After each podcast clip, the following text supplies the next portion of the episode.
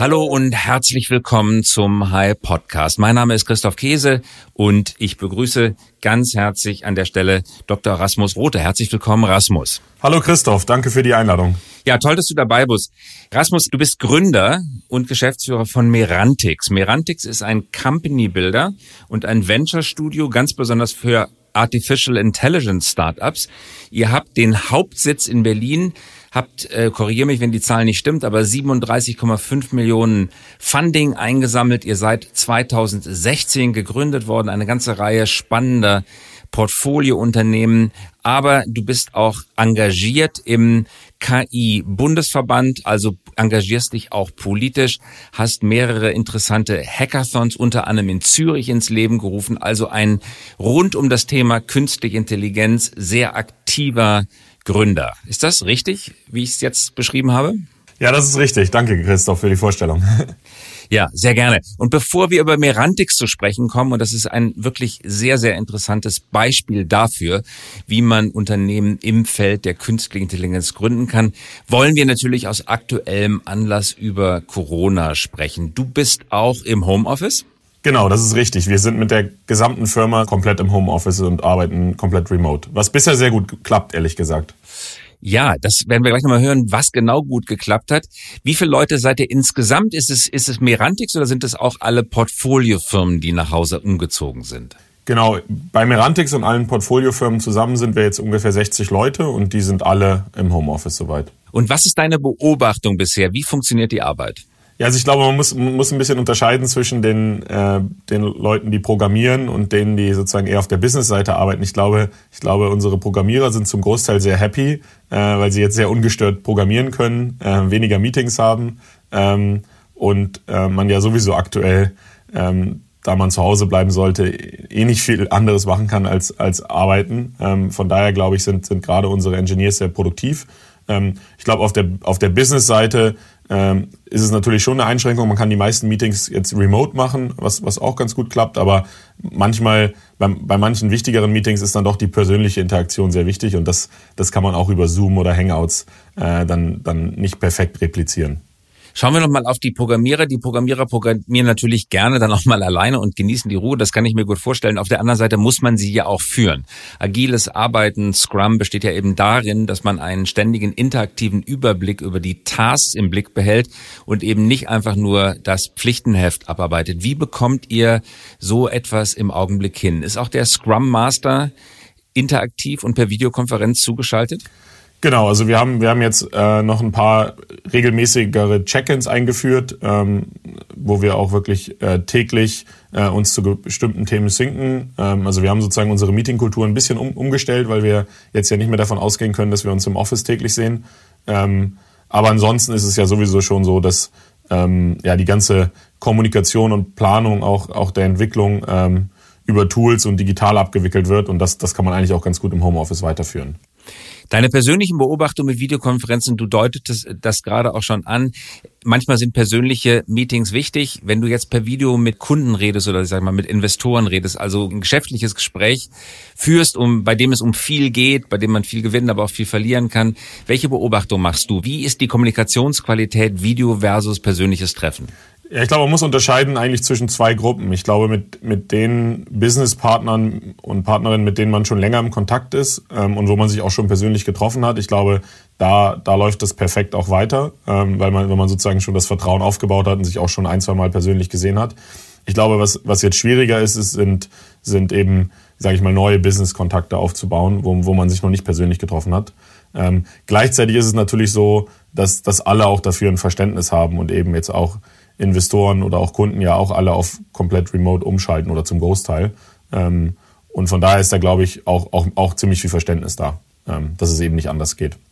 Rasmus, kannst du feststellen in deinem Geschäft, dass irgendjemand schon richtig in die Eisen steigt, auf die Bremse tritt, Investitionen streicht, die zugesagte Finanzierungscharge nicht kommen lässt oder sagt, lasst uns warten bis zum August, mal sehen, wie es dann ausgeht? Kannst du so etwas feststellen zurzeit oder ist es im Augenblick widerstandsfähig und die Leute halten ihre vor der Corona-Krise gegebenen Zusagen ein? Also bisher läuft alles bei uns ähm, auch wie vor der Corona-Krise weiter. Ähm, wir haben natürlich einen, einen Vorteil, dass, dass unser Geschäft, also jetzt zum Beispiel im Bereich Medizin oder Automobil, ähm, ja auch trotzdem weiterläuft. Ähm, aber ja, mal schauen. Es, es wird sicher ein paar Verzögerungen geben, aber bisher, bisher, bisher sieht alles ganz okay aus. Nun ist es ohne Frage so, dass wenn alle ihre Budgets zusammenstreichen, dann kommt bei niemandem mehr etwas an. Also würde man aus einer Vogelperspektive, aus einer volkswirtschaftlichen Vogelperspektive vielleicht gerne sagen wollen, bitte keine Budgets kürzen, einfach so weitermachen wie bisher.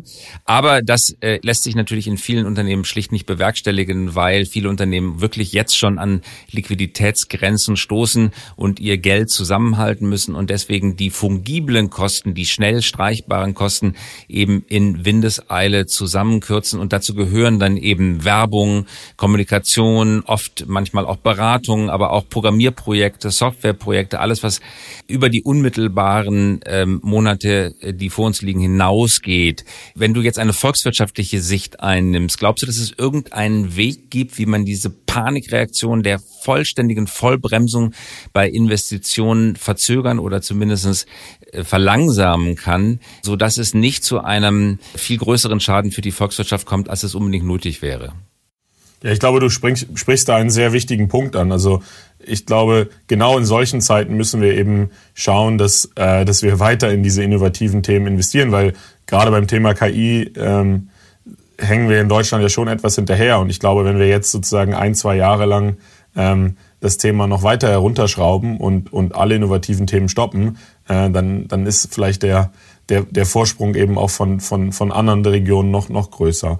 Ähm, von daher ist es, glaube ich, auf jeden Fall wichtig, ähm, dass da auch ähm, ja, von, der, von der Politik Zeichen gesetzt werden und eben ähm, ja, unter, Unterstützungen zugesagt werden, eben auch vor allem für, für große Konzerne, aber auch für kleine Unternehmen, für Selbstständige, ähm, um eben sicherzustellen, ähm, dass, dass, dass weiter auch in die innovativen Themen investiert wird. Also ich denke, da muss es auf jeden Fall eine Mischung geben aus einerseits Krediten, aber andererseits eben auch ähm, wirklich, wirklichen Förderungen. Ähm, und, und, und, und ich denke, da kann die Politik auch ein Signal setzen. Also wenn sie jetzt eben sagen, okay, wir, ähm, wir machen jetzt trotzdem weitere Fördertöpfe auf rum, rund um das Thema KI, ähm, weil das Thema, auch wenn Corona uns gerade zu 95 Prozent beschäftigt, das Thema muss weitergehen. Ähm, dann, dann ist das, denke ich, eine gute Sache und, und wir kommen nicht drum herum. Ich glaube, die EU hat ja auch, ähm, ich glaube, um die 160 Millionen ähm, in einem neuen Förderprogramm herausgeben, wo es darum geht, eben ähm, mit Technologie sozusagen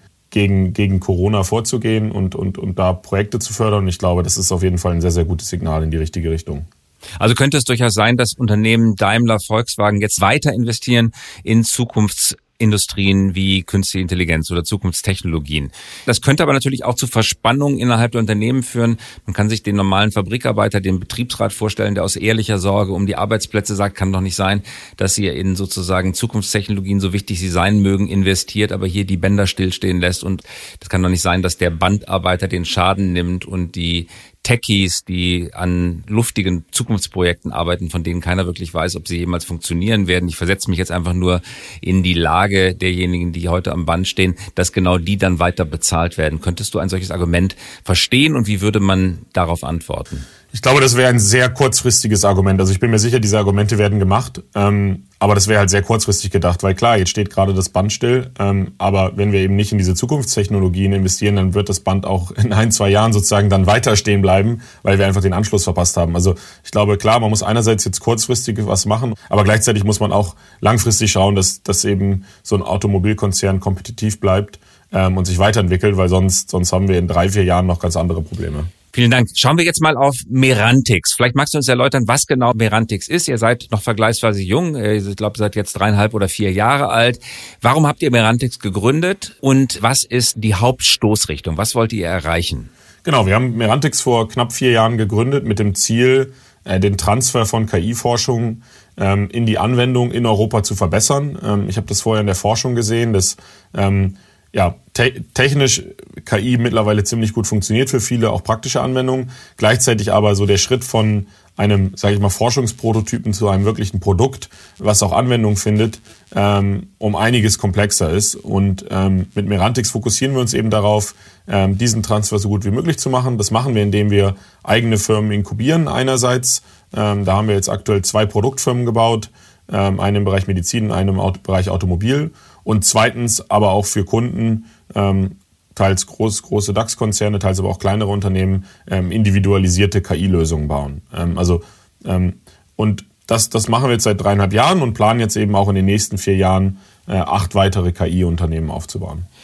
Du sagtest gerade, aus der Forschung kommt, war das deine Beobachtung? Das war das, was du glaubtest, als Bedarf erkennen zu können. Ich rezitiere mal kurz, was du gemacht hast, nämlich ein sehr beeindruckender akademischer Lebenslauf auch. Du hast Computer Science in Oxford und in Princeton studiert. Du hast einen PhD in Computer Vision and Deep Learning an der ETH in Zürich gemacht. Und du hast, das war schon eine praktische Anwendung, auch im Rahmen deiner Dissertation eine Dating-App namens Blink auf den Markt gebracht, die die Attraktivität und das Alter der Kandidatinnen und Kandidaten auf der Dating-App anhand von Fotos beurteilt. Hat das geklappt? Ja, das hat, also die Alterserkennung hat ziemlich gut geklappt. Ähm, war sogar genauer, als wenn der Mensch das Alter einer anderen Person einschätzen würde. Ähm, das, die, das mit der Attraktivität ist natürlich sehr subjektiv. Das heißt, ähm, es hat sicher, sage ich mal, so ein paar standardgesellschaftliche Cues erkannt, aber ähm, Im Endeffekt ist es dann doch sehr subjektiv. Aber es war auf jeden Fall eine sehr interessante Spielerei und ich glaube, wir hatten insgesamt über 150 Millionen Nutzer auf dem Service, äh, weil die Leute dann doch sehr interessiert sind daran, wie sie, wie sie von einem Computer eingeschätzt werden in Bezug auf ihr Alter und ihre Attraktivität. Sie haben, sie haben sich selber einschätzen. Was ist denn bei dir rausgekommen zu dem Zeitpunkt? Was hat der Computer zu deinem Alter damals gesagt? Ja, das, das, das, das Alter hat der ehrlich gesagt, glaube ich, ziemlich genau vorher gesagt, auf also maximal ein, zwei Jahre Abweichung. Ähm, der durchschnittliche menschliche Fehler, wenn ein Mensch das Alter einer anderen Person einschätzen soll, liegt bei ungefähr drei Jahren. Ähm, also sozusagen war unter dem Fehler. Ähm, bei der Attraktivität habe ich einfach so lange optimiert, bis, bis das rauskam, was ich wollte, ja. Und dann hast du aus der Wissenschaft kommt, den Unternehmer in dir entdeckt. Sag doch nochmal, was dich wissenschaftlich so daran gereizt hat. Warum hast du dich für Deep Learning und KI überhaupt erstmal entschieden, als du das Studium auswählen musstest? Ja, ich habe ehrlich gesagt schon zu Schulzeiten ziemlich viel im Bereich KI gemacht. Also ich habe irgendwie mit, mit wahrscheinlich 13 mein erstes neuronales Netzwerk programmiert, ähm, damals so, so ein paar mobile Roboter gebaut, ähm, zum Beispiel auch einen Reinigungsroboter, ähm, hab mal an der Robocup Weltmeisterschaft teilgenommen und da auch die Weltmeisterschaft gewonnen. Ähm, das war mit 17, da ging es darum, dass Roboter im Fußball spielen. Ähm, das heißt, ich hab, war schon immer eigentlich an diesem Thema Automatisierung, intelligente Systeme bauen sehr interessiert und von daher war es dann für mich auch sehr offensichtlich, da, da sozusagen ähm, das, das Studium ab, zu absolvieren. Ähm, und habe dann ehrlich gesagt im PhD gelernt, ähm, wie groß eigentlich das Potenzial ist, weil ähm, im Prinzip jegliche Arten von Daten, sofern sie in, in großen Mengen vorliegen, können von einer Maschine einfach ähm, ja, besser analysiert werden, als, als es im Zweifel ein Mensch kann. Ähm, und das, das macht es natürlich sehr, sehr spannend für, für, für Anwendungen ähm, in der Medizin, in der Mobilität, in der Finanzwelt ähm, und in, in vielen weiteren Branchen. Und warum hast du dich entschieden, einen Company Builder zu bauen, statt in ein spezifisches eigenes Startup zu einem eigenen oder spezifischen Thema zu gehen, wie zum Beispiel Medizin oder Automotive? Ja, ich glaube, ich glaube, in unserem Setup ähm, können wir noch einen viel größeren Impact haben, wenn wir eben nicht nur jetzt eine, eine erfolgreiche Firma im Bereich KI aufbauen, sondern wirklich die Plattform schaffen, ähm, die eben vielen KI-Anwendungen in vielen Industrien ermöglicht, ähm, ja, erfolgreiche Anwendungen zu bauen. Und ähm, wir, wir sehen halt sehr, sehr starke Synergien zwischen unter unseren Unternehmen. Also einerseits natürlich nach draußen, dass Merantix als Brand ähm, sozusagen sehr gute Leute ähm, anzieht, dass Merantix ähm, sich sehr gut in der Industrie verbindet und, und auch gute Kontakte zu Investoren pflegt, aber dann auch innerhalb von Merantix, dass unsere Portfoliofirmen, ähm, wir bauen nämlich nie zwei Firmen, die ähm, thematisch zu, zu nah aneinander sind oder in Konkurrenz stehen könnten, ähm, dass die sich eben ähm, sehr stark austauschen, ähm, teils zu sehr technischen Themen, also wie mache ich meine Algorithmen robust, wie annotiere ich meine Daten, ähm, wie gehe ich mit, mit, mit Outliers um, ähm, aber auch eben auf, auf sage ich mal, eher so Business-Themen, also wie, wie zertifiziere ich meine Algorithmen, äh, wie gehe ich mit dem Thema Datenschutz um und da, da, da ist halt sehr, sehr starker Austausch auf allen Ebenen und ich glaube, das, das, das befruchtet ja die Entwicklung unserer Companies sehr.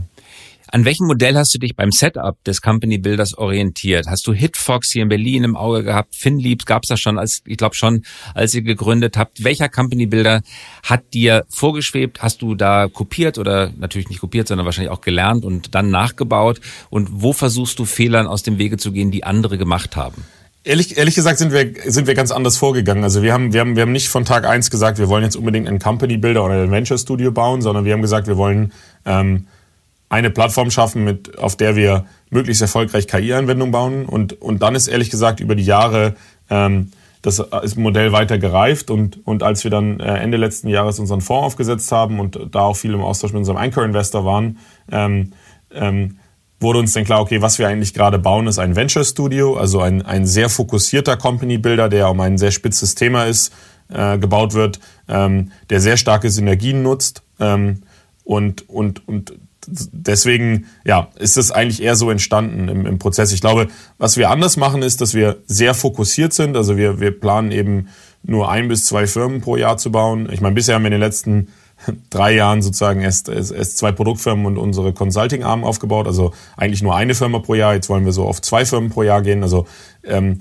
sehr wenige Firmen, sehr fokussiert. Ähm, planen dann eben auch pro Firma eins bis drei Millionen Euro zu investieren ähm, was, was, was relativ, relativ viel ist, also ähm, sehr konzentriert. Ähm, aber mach, machen, machen die Auswahl eben vorher. Also wir, unsere Entrepreneur in Residence, die kommen an Bord, ähm, die validieren oft eben auch mehrere Ideen gleichzeitig, also manchmal bis zu fünf oder zehn Ideen gleichzeitig, versuchen die alle voranzutreiben parallel, um, um im Prinzip auch aus Ihrer Sicht auszuwählen, was ist eigentlich so die beste Idee, was, die Sie wirklich auch vielleicht ja möglicherweise die nächsten zehn Jahre aufbauen.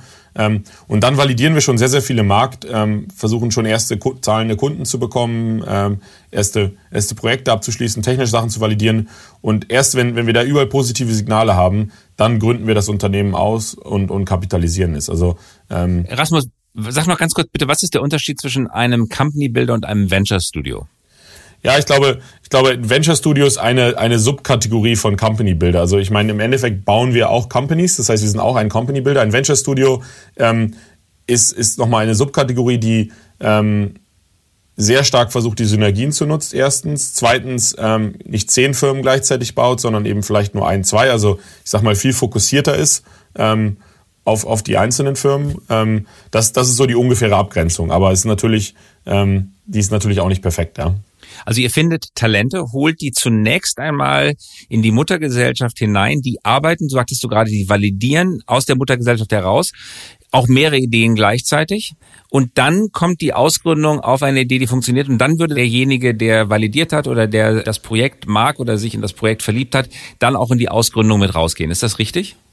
Genau, das ist richtig. Ich glaube, es ist sehr, sehr wichtig, dass die Entrepreneur in Residence ähm, das auch als ihre Idee sehen, weil im Endeffekt in, in klaren guten Zeiten ist es auch einfach auf eine Idee zu exekuten, die sozusagen nicht man sein eigen zählt. Aber ich glaube, gerade wenn es eben vielleicht auch mal nicht so gut läuft, ist es halt sehr wichtig, dass die Entrepreneur in Residence das auch als ihr Baby sehen. Und deswegen ähm, ist es sehr wichtig, dass, dass, die, dass wir nicht den Entrepreneurs in Residence einfach eine Idee geben, dass wir, sondern dass wir mit ihnen ideaten ähm, und, und, und, und dann das Ganze mit ihnen auch ausgründen. Ähm, und, und, und auch von der Ownership ist es uns sehr wichtig, dass eben die, die Mehrheit des Equities auch, auch beim Team ist, auch nach unserer Finanzierung, ähm, um auch einen Cap-Table zu haben. Ja, die Mehrheit ja, um sogar. Auch einen, Sag doch, mal, sag doch mal den Cap-Table bei der Ausgründung. Also die 25.000 Euro GmbH wird gegründet und in dem Moment der Gründung hat wer, also welche Gruppe, wie viele Anteile? Genau, also zur ähm, nach unserer Finanzierung von 1 bis 3 Millionen hat das Team immer noch 55 Prozent der Anteile. Das ist sozusagen fix von unserer Seite. Und lässt sich dann im Zuge der weiteren Finanzierung runterverwässern? Gibt es eine Untergrenze, auf die ihr verwässern wollt? Also 20 Prozent, 25 Prozent? Ähm, ja, ich glaube, also bei der Series A werden natürlich dann alle verwässert. Ähm, ich glaube, unsere ganzen Firmen sind alle so ausgebaut, dass sie eben auch also so oder werden auch so gebaut, dass sie potenziell sehr viele Finanzierungsrunden äh, machen können. Also ich glaube, da werden wir schon noch weiter verwässern. Ähm, aber das, das sehen wir jetzt natürlich auch noch. Wir sind da auch noch am Anfang. Aber baut ihr einen Verwässerungsschutz ein, so wie es im Kalifornien auch ganz gerne gemacht wird, weil man dort sagt, wenn das Team unter 20 Prozent fällt, dann ist es nicht mehr so engagiert wie in den Vorjahren, weil es einfach das Gefühl hat, es ist nicht mehr Herr im Hause. Dass es dann aber an einer bestimmten Grenze, sagen wir mal 30 Prozent, einen einsetzenden Verwässerungsschutz gibt, sodass keine Funding Requirements mehr verbunden sind mit dem Anteil des Teams. Baut ihr sowas auf auch?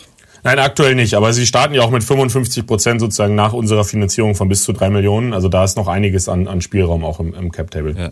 Und wie lang reichen die drei Millionen ungefähr am Anfang? Zwei, drei Jahre oder weniger? Ja, diese ein bis drei Millionen ähm, reichen, ähm, kommt ein bisschen drauf an, aber typischerweise so für die ersten ein bis zwei Jahre. Und du, die typischen Gründergruppen sind zwei bis drei Leute? Genau, typischerweise bei unseren ersten beiden Produktfirmen sind es jeweils zwei Gründer. Ähm, ich denke, das ist so der, der Goldstandard. Es gibt, kann natürlich auch mal ein Thema geben, wo man vielleicht einen, einen Solo-Gründer hat, weil, weil, der, weil der oder die recht viel abgründet, abdeckt, ähm, oder auch ein Team von dreien. Aber ich sag mal so, unser Default-Setup ist, ist auf jeden Fall zwei Gründer. Und du sagtest gerade, ihr habt einen Fonds aufgesetzt. Es gibt also die Muttergesellschaft Merantix und die hat daneben nochmal einen Fonds als Special Purpose Vehicle oder nehmt ihr ähnlich wie Finlieb, wir hatten Ramin Niromand auch hier mal im Podcast, nehmt ihr ähnlich wie Finlieb das Geld in die Hauptgesellschaft mit auf? Nee, wir machen, wir haben einen dedizierten Fonds, der ist sozusagen auch regulatorisch äh, BaFin reguliert wie ein normaler Seed-Fonds, äh, den wir managen. Ähm, der mit einer Größe von 25 Millionen Euro jetzt ähm, die, die Ausgründung in den nächsten vier Jahren finanzieren wird. Das ist, das ist jetzt für einen Fonds noch relativ klein, aber da wir jetzt auch nicht einfach sozusagen draußen in irgendwelche Firmen investieren, sondern ähm, sozusagen sehr operationally heavy ähm, diese Firmen aufbauen, ähm, ist natürlich auch so ein bisschen limitiert in unserem aktuellen Setup, wie viele Firmen wir gleichzeitig bauen können. Und wir glauben eben sozusagen in, in vier Jahren zwei Firmen pro Jahr im Durchschnitt bauen zu können. Das wären dann eben acht, acht insgesamt. Und Merantix als Fondsmanager bezieht eine Managementgebühr vermutlich und ist an den Exits mit einem Carry beteiligt, oder? Genau, also wir, wir, beziehen, wir beziehen eine Art Management-Fee von dem Fonds, um, unsere, um unser Studio zu finanzieren, was, was ziemlich lean aufgestellt ist, weil ähm, wir ja hauptsächlich die Synergien zwischen den Firmen, Firmen nutzen. Ähm, und dann ist neben, wir haben, wir haben keinen Carry auf dem Fonds und dann ist neben ähm, dem, dem Fonds auch die Mirantix AG ähm, an, den, an den Firmen beteiligt. Ein äh, ziemlich durchdachtes Setup, muss ich sagen. Wenn du es jetzt nochmal neu gründen könntest, man macht ja unweigerlich Fehler, auch wenn man glaubt, man kann sie soweit es möglich vermeiden. Ist du, hast du in der Konstruktion einen Fehler gemacht, den du, wenn du nochmal die Uhr zurückdrehen könntest, gerne beheben würdest? Ich glaube in diesem Fonds-Setup aktuell noch nicht. Also ich glaube, das werden wir noch in, in, in den nächsten zwei, drei Jahren lernen, weil wir das ja auch erst letztes Jahr aufgesetzt haben.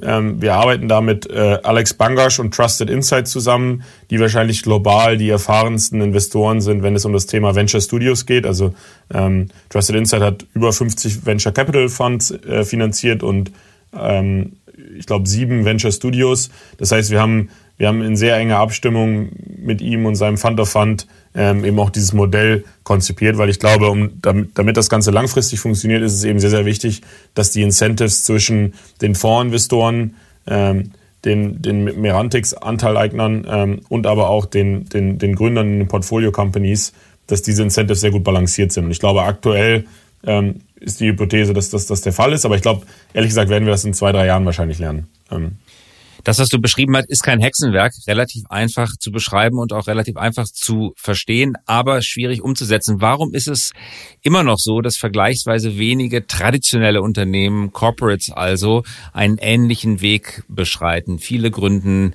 Innovationscenter, viele haben äh, Acceleratoren, Inkubatoren am Start, aber was man wenig sieht am Markt, sind wirklich konsequent durchkonzipierte und konsequent betriebene Company Builder oder Venture Studios, so wie du es gerade beschreibst, obwohl, wie wir gerade an den Summen gesehen haben, das gar nicht so wahnsinnig viel Geld verschlingt. Vieles von dem, was die deutsche Industrie in seinen Innovationszentren ausgegeben hat, liegt deutlich über der Summe, die du gerade nanntest. Woran liegt das, dass Corporates dieses Modell dann doch nicht beherzt für sich selber übernehmen? Ja, ich glaube, es sind so ein paar Sachen, wo man wo, wo vielleicht das Ganze kurzfristig ein bisschen counterintuitive ist, aber langfristig eben sehr, sehr viel Sinn macht. Also zum Beispiel eben, dass wir die Mehrheit ähm, des Equities wirklich ans Team geben. Äh, wenn man sehr kurzfristig denkt, könnte man denken, okay, wenn wir schon das Kapital bereitstellen, wenn wir die Industriekontakte bereitstellen, wenn wir ähm, ähm, sozusagen auch viel Know-how bereitstellen und vielleicht sogar die Idee, ähm, dann müssten wir doch eigentlich viel mehr Anteile an dieser Firma haben. Und ich glaube, da, da sind ich glaube, in vielen Corporate Setups die Leute vielleicht zu greedy und wollen dann ihren, ihren vielleicht aktuellen Mitarbeitern oder ihren Unternehmern, die sie reinbringen, nicht so viele Anteile geben. Aber ich glaube, damit im Endeffekt wird ja erst am Ende abgerechnet, ja. Und, und, und ich glaube, man will einfach, dass auch wenn, wenn jetzt der Unternehmer oder die Unternehmerin zehn Jahre da jetzt sozusagen Vollgas gibt und diese Firma aufbaut, dass, dass es am Ende für sie auch aufgeht und sie eben auch auf der ganzen Strecke sehr motiviert sind. Und ich glaube, da muss man sozusagen am Anfang ein paar Einschnitte ähm, hergeben, aber langfristig zahlt sich das aus und auch nur so bekommt man die guten Gründer. Ich glaube, das ist sicher auch was, was, was vielleicht für Corporates dann in, in der Kombination schwierig ist, ähm, wirklich sehr, sehr gute Unternehmer anzuziehen. Ähm, das ist so das zweite große Thema. Ähm, und klar, also ich meine, es ist halt, es ist natürlich schon auch ein, ein Venture Capital Modell mit einem gewissen Risiko. Das heißt, ähm, wir versuchen sehr, sehr viel früh zu validieren, ähm, aber auch wir werden erst in zehn Jahren sehen, wie viele der Firmen, ähm, die erfolgreich sind. Wir hoffen natürlich sehr, sehr viele, aber ähm, ja, ähm, das, das wird auch erst in zehn Jahren sicher äh, sichtbar sein in, in der vollen, vollen, vollen Aussicht.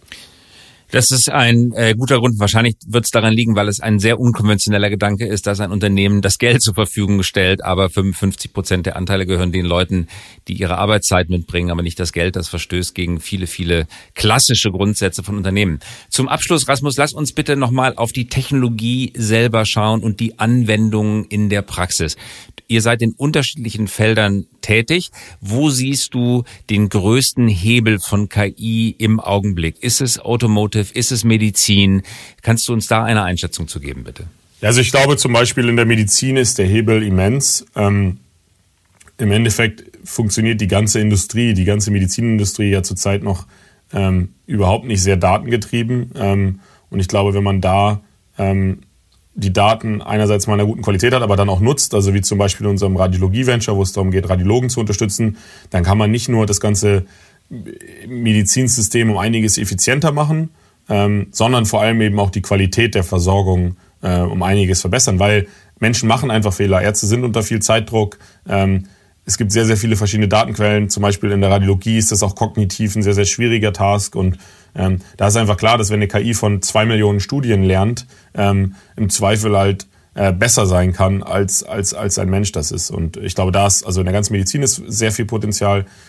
Natürlich aber auch in der Mobilität. Also ich glaube, wir werden, wir werden irgendwann autonomes Fahren bekommen. Definitiv, vielleicht auch erstmal nur in bestimmten Regionen, aber es wird kommen und ähm, das hat natürlich auch sehr, sehr viele Vorteile, wenn es darum geht, eben ähm, ja, da, da Mobilität von A zu, nach B sozusagen ja, sicherzustellen ähm, und im Zweifel auch sicherer zu machen. Ich meine, zurzeit sterben fast 1,5 Millionen Menschen pro Jahr in Verkehrsunfällen global und da ist auch klar, dass wir diese Zahl ähm, um, um einiges reduzieren können, wenn wir, wenn wir auf autonomes Fahren setzen werden.